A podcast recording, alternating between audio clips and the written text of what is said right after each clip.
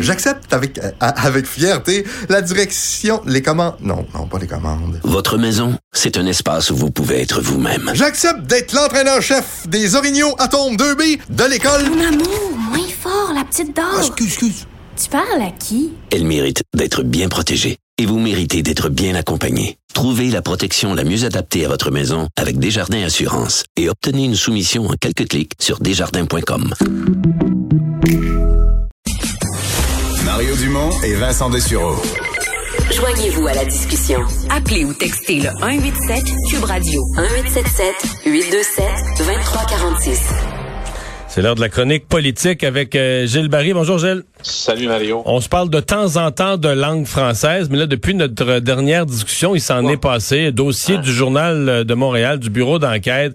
Euh, D'abord, dossier terrain. On est allé carrément physiquement dans un paquet de magasins pour constater qu'au centre-ville, euh, dans presque la moitié des endroits, on ne peut pas se faire servir. C'est plus bonjour aïe, là, si on ne peut plus se faire servir du tout euh, en français.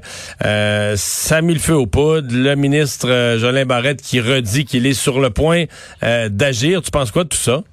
Ben écoute, moi je vais reprendre, je vais recommencer, je vais faire du pouce sur euh, une déclaration qu'avait faite l'ancien premier ministre du Canada, Brian Mulroney, en disant que dans tout le débat de mai, il dit les Québécois à un moment donné pourraient peut-être devenir des joueurs de banjo comme les Louisianais. J'avais repris ça à un moment donné à une séance du Conseil des ministres, puis j'avais mon voisin Joseph Facal qui s'était étouffé dans son verre d'eau, et on me dit qu'il reprend au HEC. Alors, Mario, il y a quelques semaines, on a parlé du 25e anniversaire de l'échec référendaire de 95. Il t'a dit une phrase, on a tourné une page, mais on a tourné surtout une mauvaise. Alors, ça, ça en est une conséquence. Les francophones ne sont plus majoritaires sur l'île de Montréal. Jean Coul, un démographe qui a écrit un livre, nous a dit qu'en 2011, les francophones, on était à 79% de la population. Puis ça continue comme ça en 2036, on va être à 69 les chiffres là-dessus, on peut, on peut consulter nombre de démographes. Les chiffres sont implacables. C'est une route lente, mais assurée vers notre disparition. Alors, depuis 95, qu'est-ce qui est arrivé, Mario? C'est qu'on a abdiqué, on a renoncé? Alors, ce combat-là, celui de la langue sur l'île de Montréal, c'est devenu quasiment un, débat, un combat folklorique pour les Ouais. élites branchées. On préfère faire du social, parler d'inclusion, puis tout ça sous le chapeau de la mondialisation heureuse. Mais parler de la langue française, de l'application de la loi 101 et que Montréal devrait être une grande métropole francophone dans les Amériques, tu repasseras. Alors, on a vu une petite séance de braillage il y a quelques jours. Tous les partis de l'Assemblée nationale ont sorti les mouchoirs, puis ça n'a pas de bon sens. Mais moi, je vais poser une question, particulièrement aux députés du Parti libéral du Québec, qui sont députés sur l'île de Montréal et les gens de Québec solidaire. Comment se fait-il que ces gens-là, puis Mme Anglade, ça fait longtemps qu'elle est députée, puis a été ministre importante d'un gouvernement. Normalement, les députés, quand tu es député de Rivière-du-Loup, tu rencontres le maire, tu l'interpelles sur des dossiers qui peuvent constituer des enjeux pour tes électeurs. Comment ça se fait que ces gens-là, que ce soit depuis Gérald Tremblay, parce que pour moi, le dernier maire qui s'est occupé de la langue française à Montréal, c'était Pierre Beau. Ah, Gérald. Tremblay, Denis Coderre, Mme Plante, comment ça se fait que les députés les ont jamais interpellés pour dire on va faire de Montréal la langue française dans la langue de travail, dans l'entreprise, à l'école, dans notre façon de vivre, ça va être, on va en faire un fer de lance, on va en faire une fierté. Ça va devenir quelque chose de prioritaire pour tout le monde, au-delà des partis politiques. Comment mais, ça se fait mais Gilles, les années, jamais- ouais. Mais, mais les années, euh, les années Charret-Couillard, au niveau linguistique, on oublie ça, là. Ben, on oublie ça. Mais moi, quand j'entends brailler les gens de, de- Comment ça se fait qu'on n'entend jamais euh, Nadeau-Dubois là-dessus?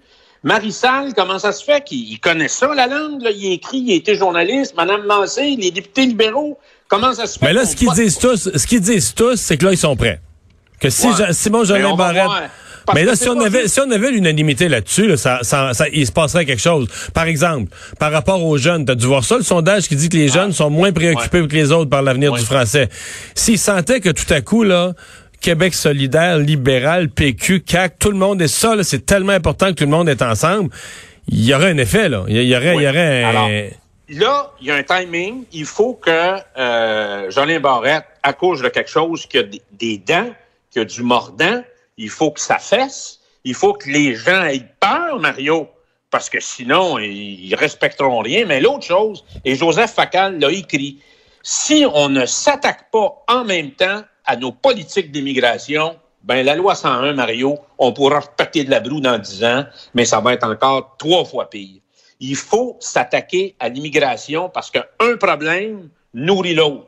On a toutes nos stratégies d'immigration, on a pacté nos immigrants à Montréal, qui est une erreur. Si tu regardes les spécialistes à travers le monde, dont Samuel Hun- Huntington, qui avait écrit sur le choc des civilisations, la plus grande erreur qu'une nation et qu'un peuple peut faire, c'est de concentrer à la même place ses immigrants. Ceux qui ont réussi l'intégration, c'est parce qu'ils les ont répartis sur leur territoire et c'est pas ça que le Québec a fait.